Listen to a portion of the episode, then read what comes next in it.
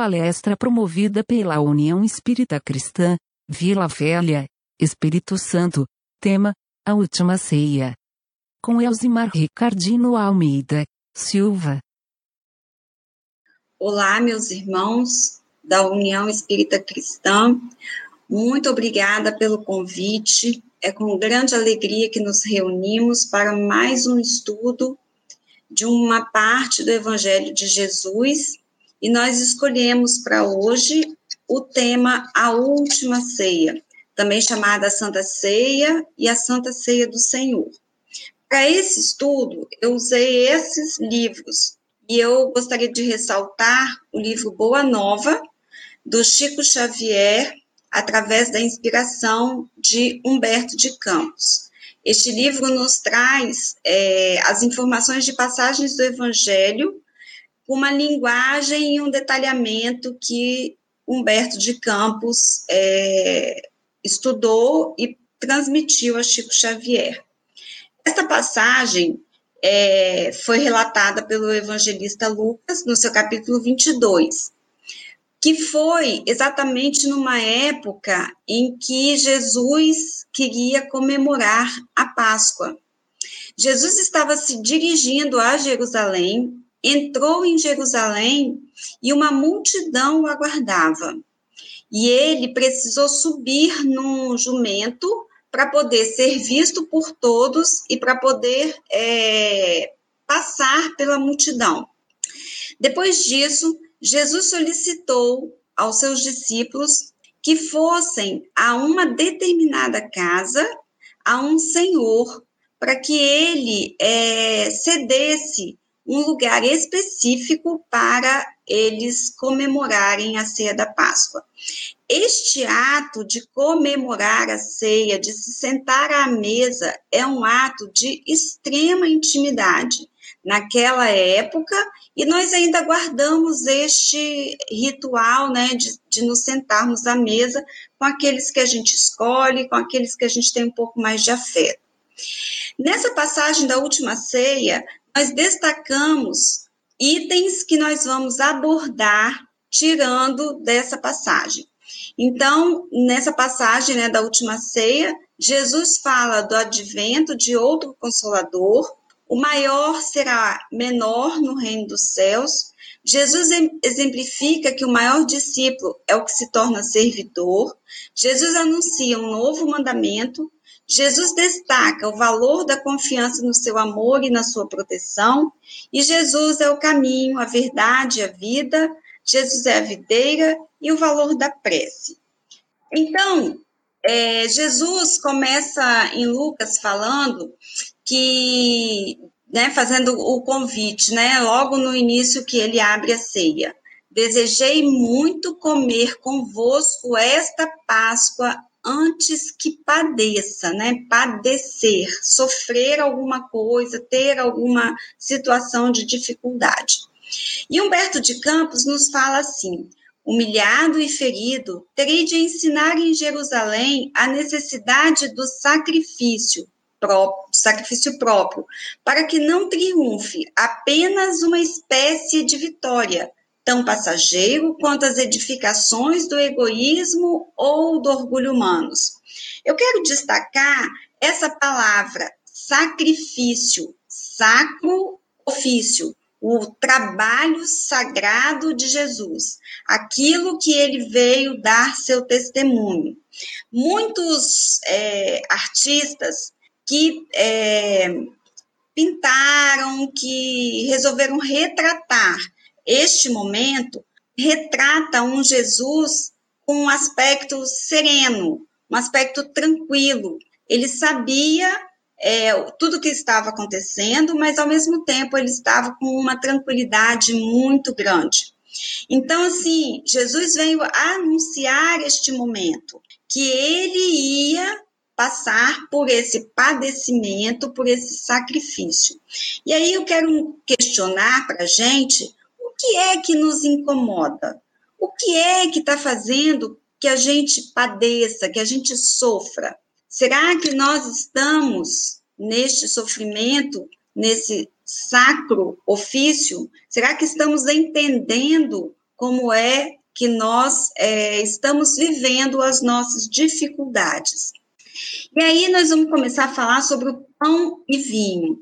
É, em Lucas, é, Jesus diz, ele, ele nos conta que Jesus toma o pão, parte e diz: Isto é o meu corpo, que por vós é dado.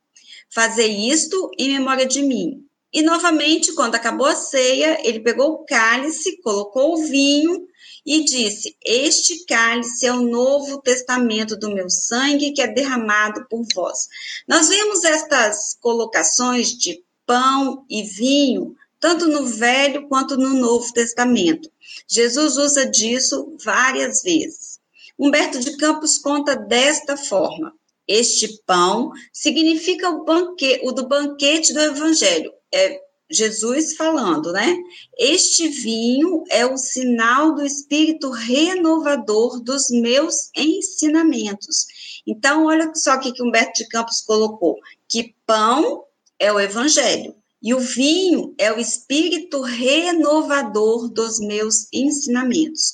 Constituirão o símbolo de nossa comunhão perene, ou seja, de nossa união no sagrado idealismo do amor, com que operamos no mundo até o último dia. Todos os que partilharem convosco, através do tempo, desse pão eterno e desse vinho sagrado da alma, terão o espírito fecundado pela luz gloriosa do reino de Deus, que representa o objetivo santo dos nossos destinos. Outra vez, ou, é, melhor dizendo assim, acrescentando que Jesus está exatamente dizendo que quando você partilhar desse banquete e isso fizer com que a gente entre em comunhão com Cristo, nós atingiremos o reino de Deus. É Bachuta nos fala que as duas espécies, pão e vinho, assim como água, é, assim como carne e sangue, né? não são mais que alegorias que dão ideia da letra e do espírito, assim como a carne e o sangue especificam a mesma ideia, letra e espírito. Queria Jesus mais uma vez lembrar a seus discípulos que o seu corpo, que é a sua doutrina, né, os seus ensinamentos, os seus exemplos que ele nos deu, não pode ser assimilada unicamente à letra. Ou seja, a gente não pode ficar preso ao que está escrito, somente tentando encontrar o significado das coisas, mas a gente precisa estudar aquilo, compreender o que está por trás da palavra e estudar e compreender em espírito e verdade. A traição, acho que é um dos momentos mais comentados da última ceia, é a traição de Judas. E Jesus lá em Lucas fala que a mão que me trai está comigo à mesa. Vocês se lembram que eu falei da passagem que Jesus entrou em Jerusalém e tem uma multidão esperando por ele. E ele sabia que todos aqueles que, que usufruíram do seu amor, da sua compaixão, das suas curas, estariam logo, logo em outro lado, ou seja, não assistiriam a este sacrifício que ele ia dar. E Humberto de Campos conta que Jesus falou assim: as mãos que eu acariciei voltam-se agora contra mim. Todavia, minha alma está pronta para a execução dos desígnios de meu Pai. É interessante a gente saber que Jesus é, sabia que Judas faria isso. Mas será que foi só Judas quem fez? Será que não há entre todos os discípulos de Jesus a traição? Pedro, por exemplo, foi avisado de que faria isso três vezes, negaria Jesus. A negação também é uma traição. Que tipo de traição os discípulos de Jesus têm feito? E engraçado, interessante dizer que Judas achava que estava fazendo melhor.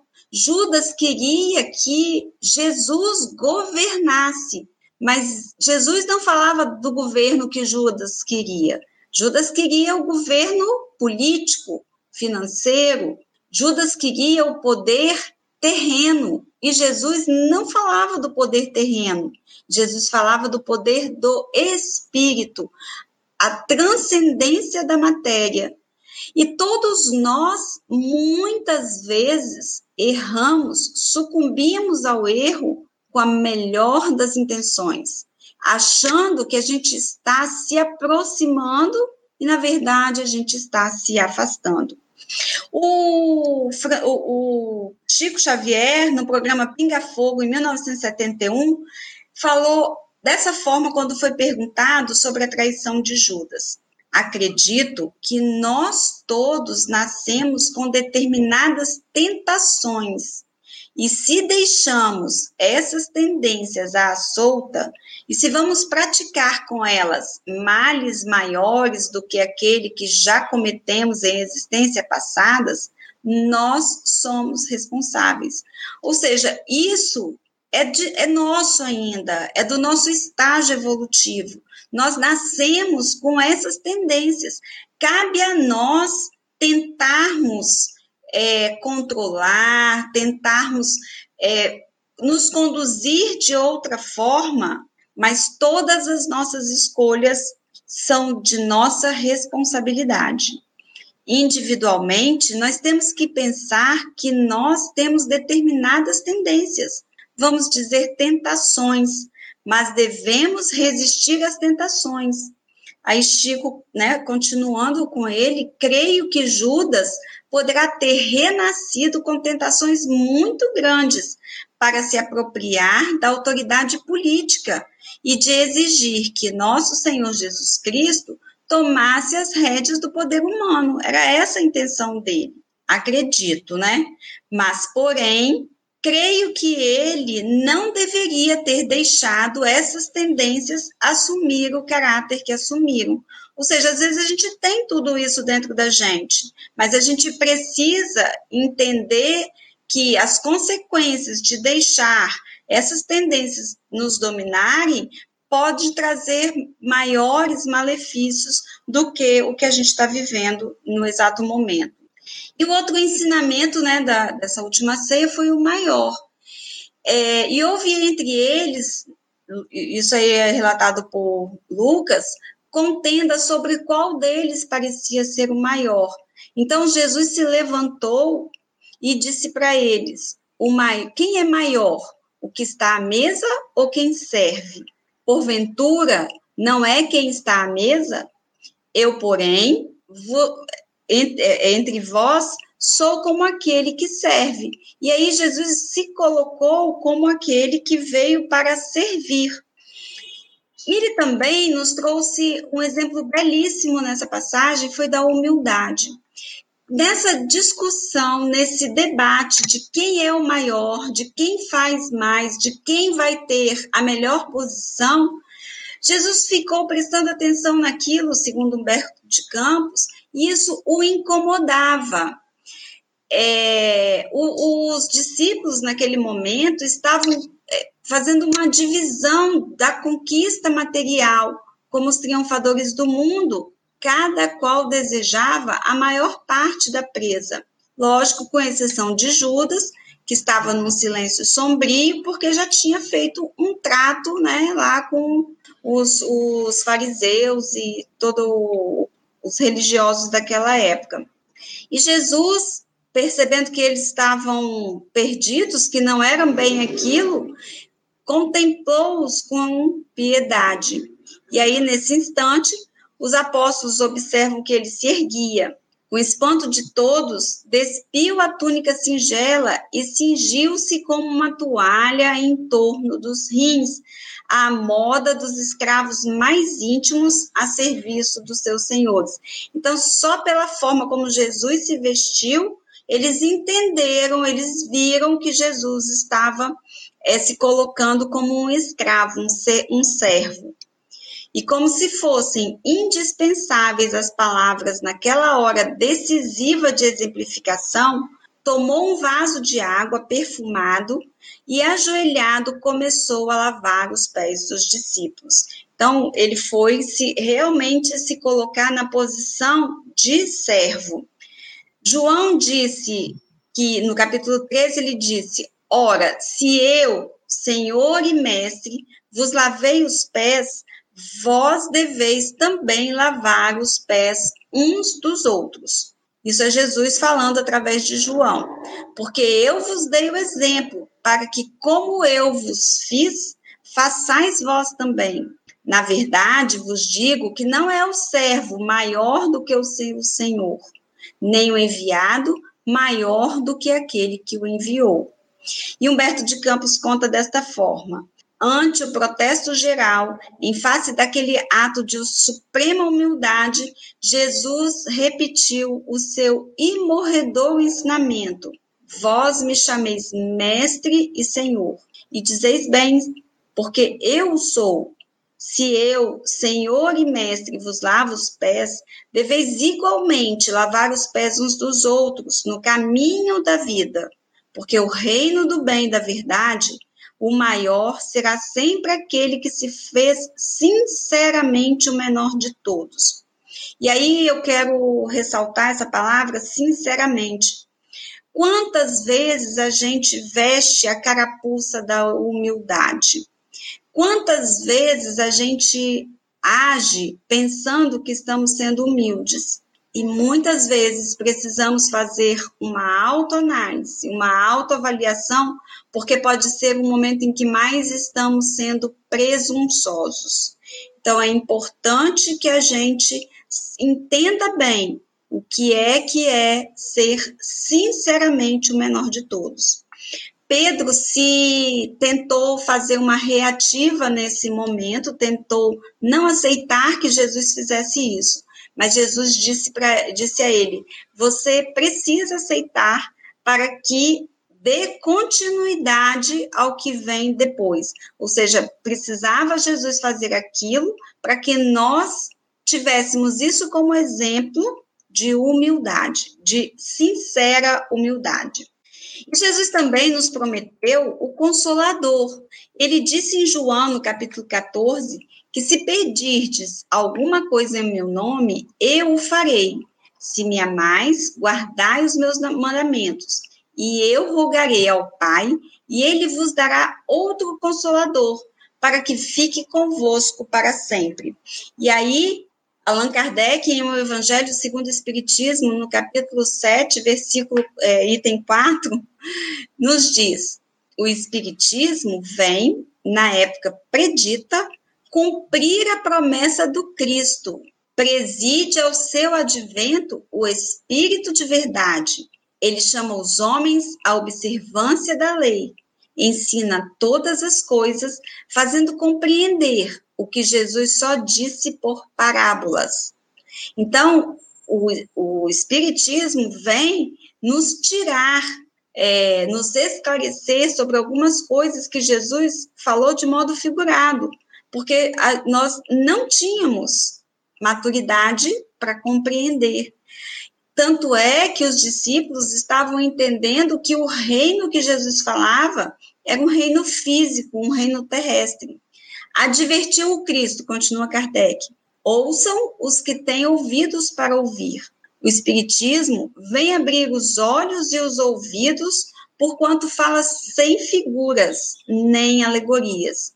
Levanta o véu intencionalmente lançado sobre certos mistérios vem finalmente trazer a consolação suprema aos deserdados da terra e a todos os que sofrem, atribuindo causa justa e fim útil a todas as dores. Ou seja, ele, ele nos educa, ele nos instrui, ele abriu os nossos pensamentos, o nosso entendimento para a palavra e traz a consolação de que tudo que passamos tem um motivo e que o, que virá depois será melhor.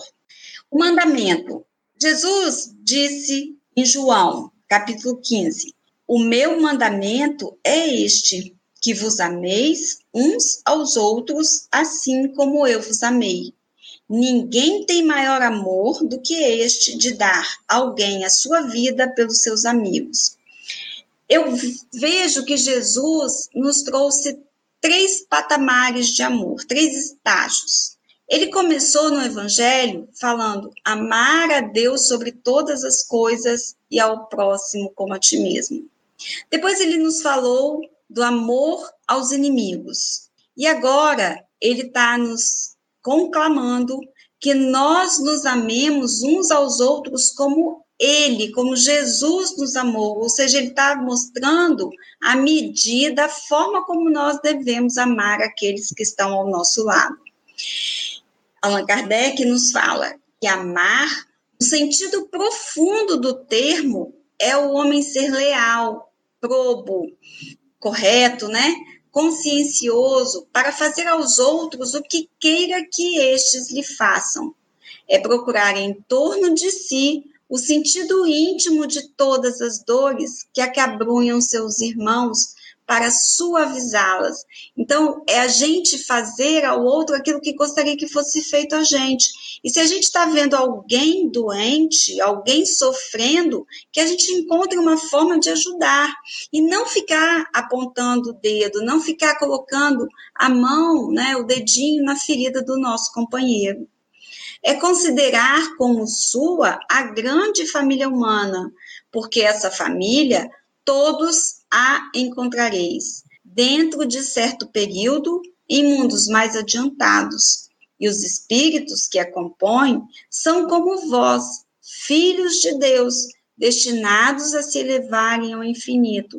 Nós estamos no planeta Terra, estamos aqui nessa, nessa terrinha, nesse lugar, mas a gente é tão irmão é, do, do espírito que está lá na África, nos Estados Unidos, o rico, o pobre, a gente tá, a gente é uma grande família e de alguma forma a gente vai encontrar com vários espíritos e vamos é, construir histórias com várias vários espíritos. Isso é uma rede de relacionamento, né, no mundo divino. E Emmanuel nos fala: a recomendação que vos ameis uns aos outros, como eu vos amei, assegura o regime da verdadeira solidariedade entre os discípulos, garante a confiança fraternal e a certeza do entendimento recíproco. Esse é o novo mandamento que estabeleceu a intimidade legítima entre os que se entregaram ao Cristo, significando que, em seus ambientes de trabalho, há quem se sacrifique e quem, se compreenda, quem compreenda o sacrifício, quem ame e se sinta amado, quem faz o bem e quem saiba agradecer. Nós precisamos entender que uma hora estamos numa posição, numa outra hora estaremos em outra posição. Numa hora a gente vai estar é, sofrendo, tendo os nossos problemas, e logo depois nós vamos ter é, que consolar alguém que vai estar nessa posição. Uma hora a gente vai doar e na hora a gente vai agradecer. Nós precisamos desenvolver as virtudes através de estarmos em várias situações em nossas vidas. E Jesus vem falar também da confiança. Humberto de Campos fala que logo que Jesus falou que ele ia padecer, que ele ia é, ter o sacrifício dele, Tiago ficou revoltado e em voz alta gritou: Onde está Deus que não conjura semelhante perigo? E em João, Jesus nos disse: Não se turbe o vosso coração. Credes em Deus, crede também em mim. Crede-me que estou no Pai e o Pai em mim crede-me, ao menos por causa das mesmas obras. Então, Jesus estava falando para a gente não se agoniar, não se perturbar, não ficar ansioso, que a gente procurasse é, crer em Deus e crer na palavra que Jesus estava trazendo para a gente. E que Jesus fazia aquilo que o Pai faz, mas ele prometeu também que se a gente quisesse, a gente poderia fazer o que Jesus fazia e muito mais. Joana de Ângeles nos fala que, em qualquer circunstância, mantém tua confiança em Deus, que rege o universo e guarda a tua vida. Nunca te revoltes, seja qual for o problema que te surpreenda, ou seja, Deus está sempre conosco, sempre.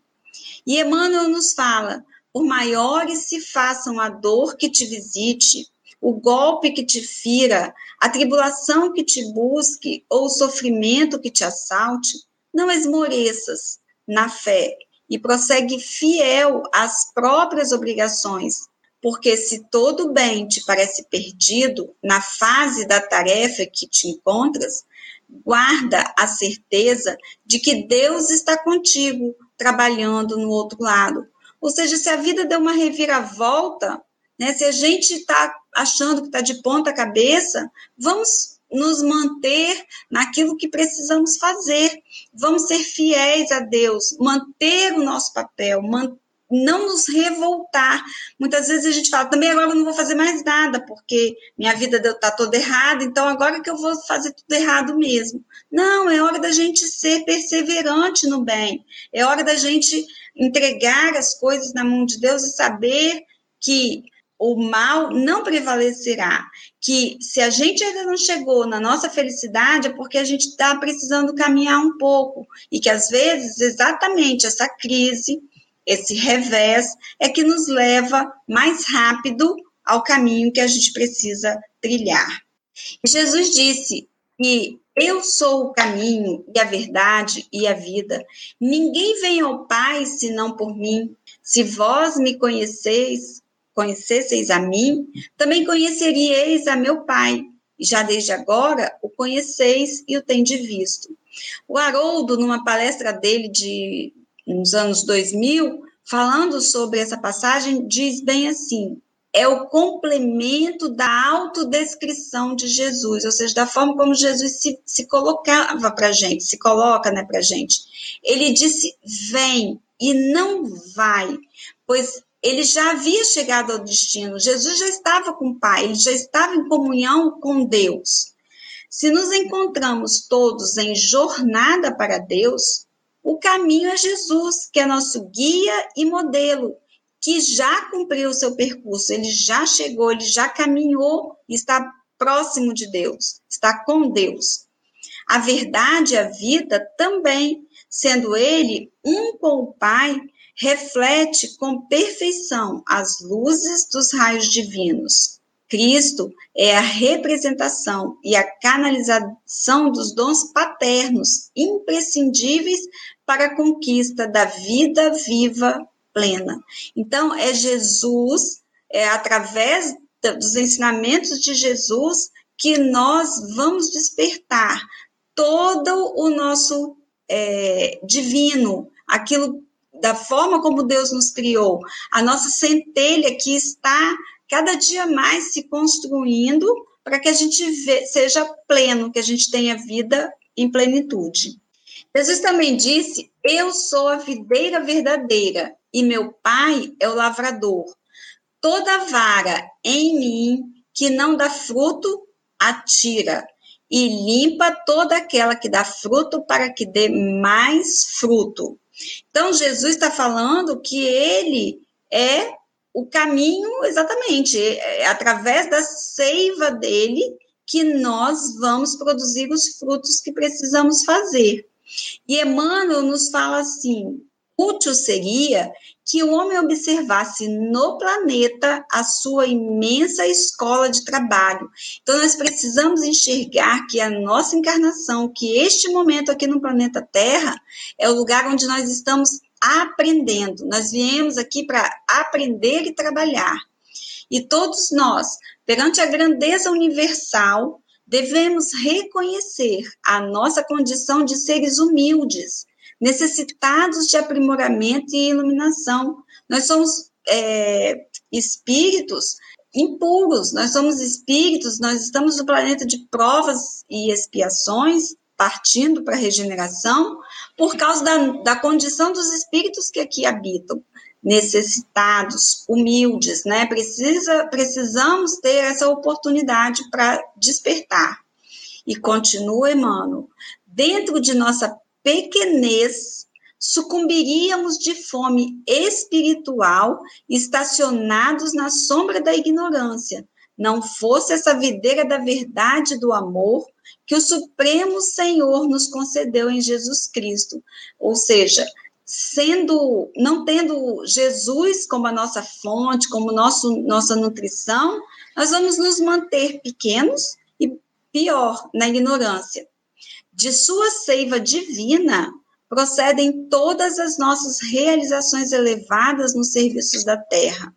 Alimentados por essa fonte sublime, compete-nos reconhecer que sem o Cristo as organizações do mundo se perderiam por falta de base. Nele encontramos o pão vivo das almas, e desde o princípio seu amor infinito no orbe terrestre é o fundamento divino de todas as verdades da vida.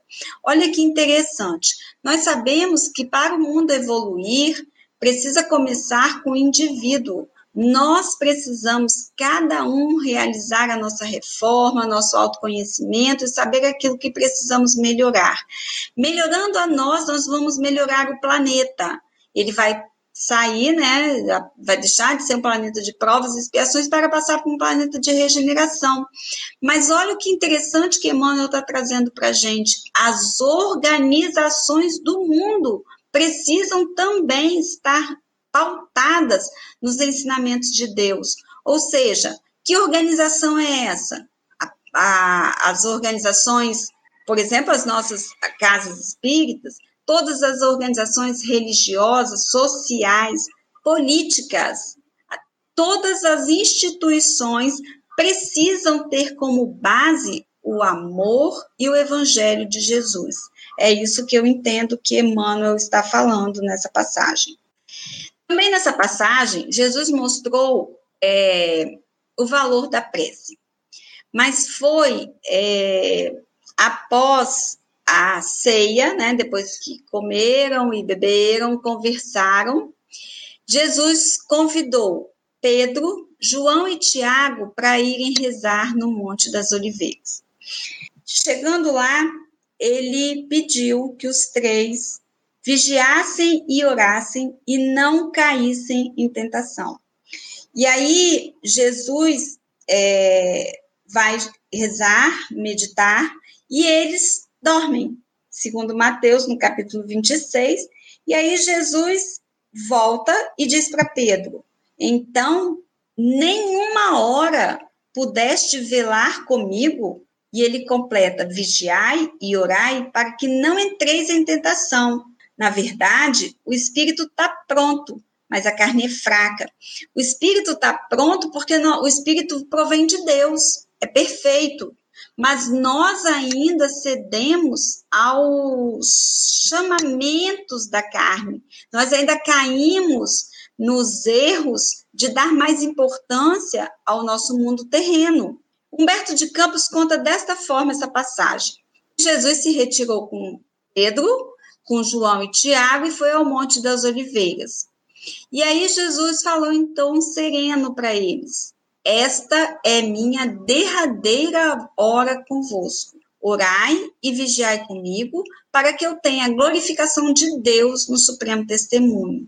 E assim dizendo, afastou-se a pequena distância, onde permaneceu em prece, cuja sublimidade os apóstolos não podiam observar Pedro, João e Tiago estavam profundamente tocados pelo que viam e ouviam.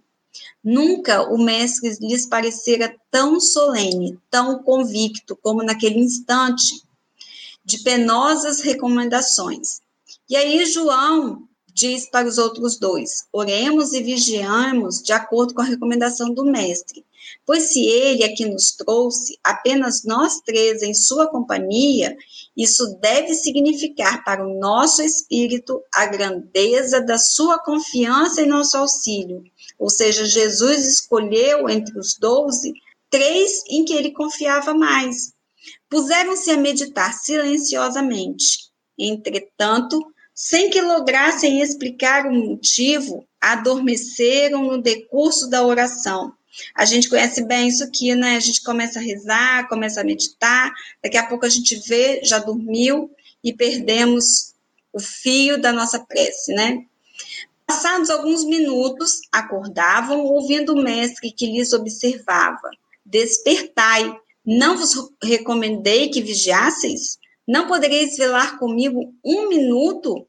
Então eles esfregaram os olhos e reconheceram, né, que estavam errados. E aí Jesus tentou novamente e eles dormiram, né, é, novamente. E Jesus acordou e, e repetiu a mesma coisa: Não conseguistes então orar comigo. Na questão 659 do Livro dos Espíritos, Kardec perguntou assim: qual o caráter geral da prece? A prece é um ato de adoração. Orar a Deus é pensar nele, é se aproximar dele, é pôr-se em comunicação com ele. As três coisas pode, é, podemos propor-nos no meio da, por meio da prece: louvar, né, é, reconhecer a grandeza de Deus, pedir a Ele nas nossas aflições e agradecer. E no Evangelho, Kardec nos diz: pela prece, o homem atrai o concurso dos bons espíritos que o vêm sustentar nas suas boas resoluções e inspirar-lhes bons pensamentos. Ele adquire, assim, a força moral necessária para vencer as dificuldades e voltar ao caminho reto, quando dele se afastou. E assim, também podem desviar de si os males que atrairia para suas, pelas suas próprias faltas.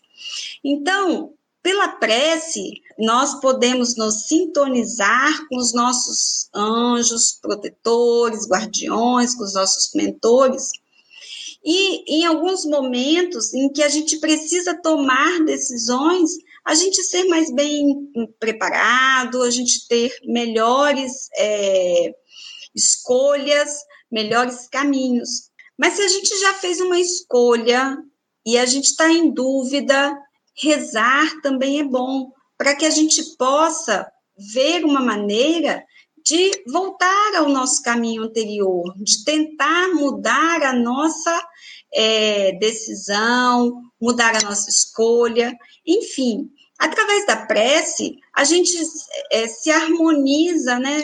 vai chegando mais perto daqueles que querem nos passar bons conselhos, aqueles que, que, que nos querem bem, que estão lutando para que a gente se melhore a cada dia, que a gente tenha um caminho melhor para chegarmos aonde Deus quer que a gente chegue. E Joana de Ângeles aqui. A prece é antídoto eficaz para todos os estados de perturbação da mente e do coração.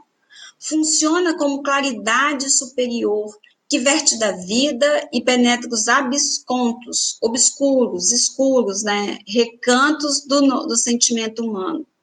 A Joana de Ângeles é a mentora do Divaldo e ela tem um, um estudo belíssimo sobre o psiquismo humano, e que tem até uma série né, de livros dela sobre, é, sobre é, esse psiquismo. E nós sabemos que na nossa mente, no nosso, na nossa formação psicológica, existem coisas que estão muito guardadinhas, que estão muito escondidas, sentimentos nossos que são obscuros a nós mesmos, né? Os nossos egoísmos, as nossas vaidades. Muitas vezes a gente se acha com, é, se comportando bem e, na verdade, a gente está só fazendo uma máscara, escondendo o que nós realmente somos. E ela está falando para a gente que, através da prece, a gente ilumina esses sentimentos escondidos que nós mesmos nem tomamos conhecimento que nós não acessamos com facilidade. Olha que interessante, até nessa parte íntima, a prece vai atuar nesse, nessas sombras nossas, né, que, que o, o Jung trouxe para a gente, né, onde a gente guarda coisas que a gente não quer é, tomar conhecimento ou a gente não consegue né, tomar conhecimento.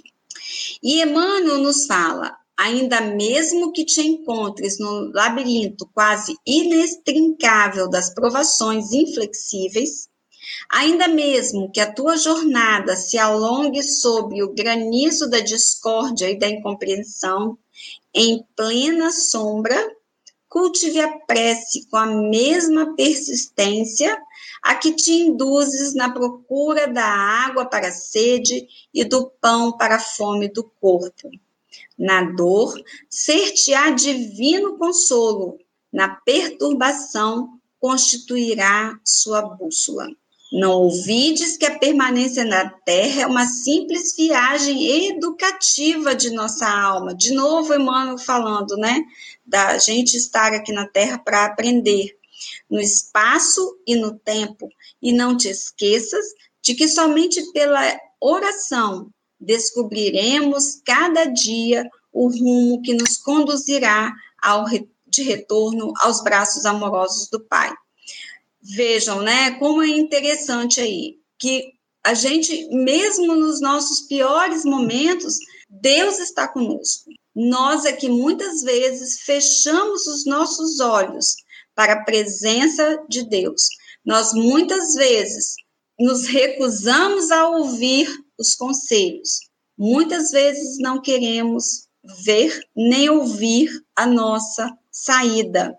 E a gente, nessa relutância, acaba se esquecendo do Pai amoroso, bom e justo que nos acompanha. Então, como é importante a gente, nos momentos felizes, nos sintonizarmos a Deus, nos momentos alegres, estarmos gratos, estarmos felizes, e nos momentos difíceis, nós também ficarmos alegres, mesmo que não seja a mesma alegria, mas a gente saber que a gente está passando por dificuldade, mas nós temos um pai, um pai que vai nos conduzir ao melhor, um pai que vai nos conduzir para uma vida plena, uma vida feliz.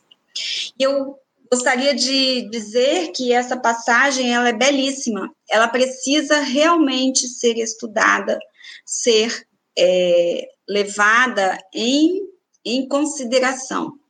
Eu penso que Jesus quis fazer esta viagem, quis fazer essa celebração, esse encontro, esse é, juntar-se à mesa com seus discípulos, como se fosse um aulão, né? A gente está aí é, com discussão a respeito de entradas, né, de, de pré-vestibular e tal, e a gente vê que, às vezes, né, quando acontece, aqueles aulões que os professores dão pra, para os alunos que vão ingressar, né, que estão, são candidatos a uma vaga numa universidade, eles reúnem os alunos e fazem um aulão, naquilo que eles têm certeza de que vai cair na prova, que eles são intuídos, alguma coisa assim, que vai cair na prova. Então, Jesus resolveu fazer esse aulão para gente, para mostrar o que realmente era importante. E esses tópicos que a gente estudou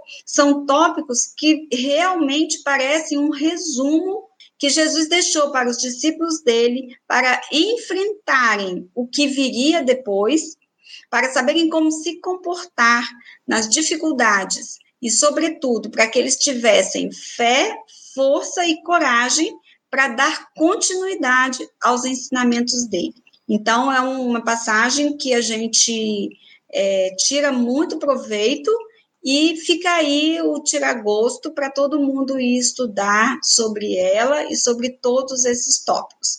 Eu agradeço muito a vocês ao convite e a Deus que nos permite nos reunirmos e aprendermos mais sobre as mensagens do Cristo.